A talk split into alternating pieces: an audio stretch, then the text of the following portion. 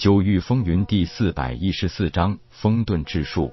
进入混沌迷阵，夜空并没有感觉到混沌能量的阻碍，但是那种对神识的特殊侵扰力量，依然还是毫不客气的招呼上了他。虽然有封天鼎对自己的保护，但他还是明显感觉到了神海内出现了一瞬间的神识混乱。好在神识力量强大，这股力量并没有让他直接陷入浑然无知的状态。但他并没有因此而大意，随时克制着迷阵的特殊制敌手段，迅速来到了沐风的身边。此刻的沐风像是一只惊弓之鸟，双手抱头蜷缩在角落里，浑身瑟瑟发抖，根本没有半点化虚境后期强者的威严。哎，夜空长叹一口气，沐风还没有做出任何反抗的情况下，快速催动灵力将其控制住，接着提起他就往外跑。在距离很远的地方，直接把他抛了出去。铁牛赶紧上前接住，对这阵内的夜空点点头，示意他放心。夜空这才转身，迅速向混沌树靠拢。然而此时林长云、地风和火奴也发现了有人侵入到了自己防御范围之内，竟然放弃了互殴，一起向他围攻而来。这个意外也是让他有点始料不及。道人一旦失去意志，就根本不会再按照正常思维处理问题。夜空已经感觉到了，球球和香面对混沌术最强的反击手段，已经是危机重重，几乎只有招架之功而无还手之力。他很想马上前去相助，但是被三个疯子拦住围攻，他也是一点不好过。一人拼命，万夫难挡。这句话还是很有道理的。虽说在绝对的实力面前，一切都是枉然。单打独斗，夜空的实力也绝对远在三人之上。不过现在是三人联手，三个根本不知死活的疯子。况且方才他在收服水清柔时，又是消耗了大量的灵气，一时半会儿没那么容易恢复。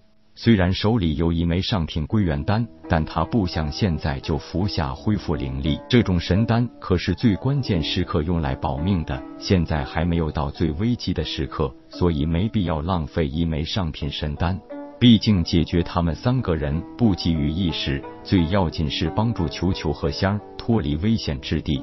为了摆脱林长云等三人的纠缠，他只好再次舒展瞬移绝技。他的瞬移能力与突破归真境时得到的时间法则之力，其实还不是一回事。归真境强者施展瞬移需要消耗灵力，而他在化虚境时期就可以施展瞬移，靠的不是灵力，而是消耗纯肉身力量和神识之力，而且每次使用还都会遭受一定的反噬。其实他也早就清楚，境界的差异就是一个很难跨越的鸿沟。就算可以提前施展，也是要付出一定代价的。天下没有免费的午餐。不过，仅仅几十丈远的距离，这点神识之力和肉身力量的消耗，以及接下来的反噬，都有些微不足道了。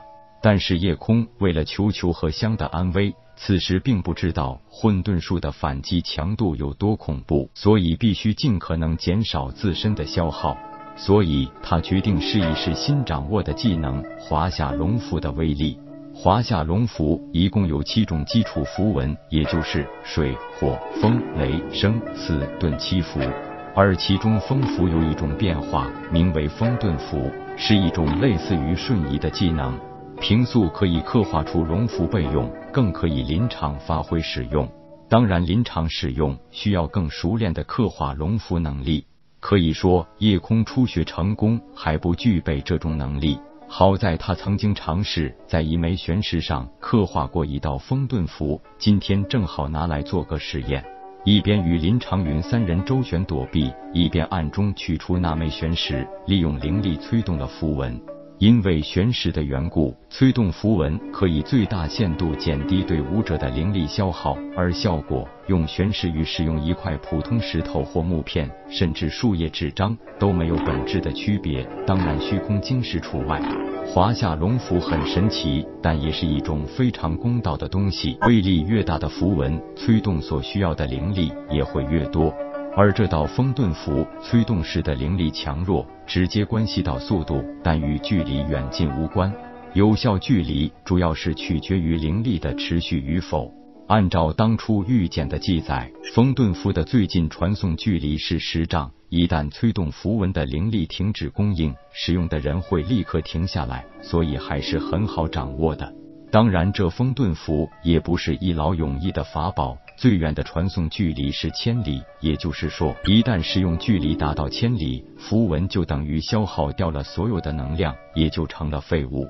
由于先前刻画龙符时已经消耗了武者一定的灵力，所以后期催动使用时消耗的灵力是极少的。正常情况下可以忽略不计，但问题在于需要逃跑的情况下，很多时候可能使用者已经消耗了大量灵力，所以一点点消耗也都显得很重要了。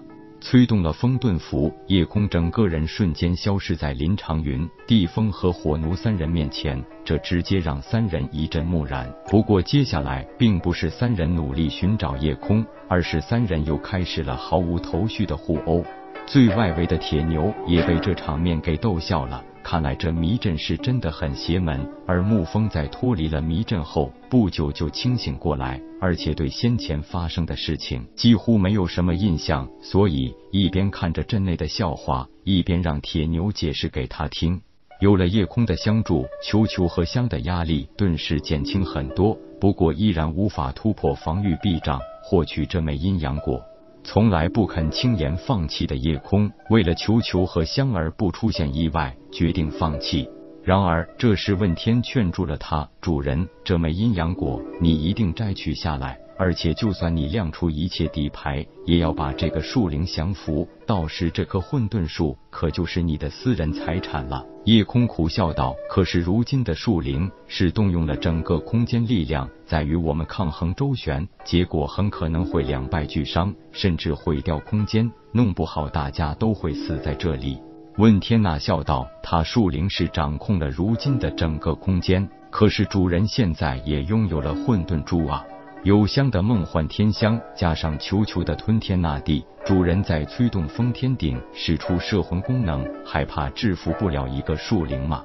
本章结束，各位朋友，动动你发财的小手，为倾城点赞、订阅、分享，您的鼓励是我坚持下去的动力。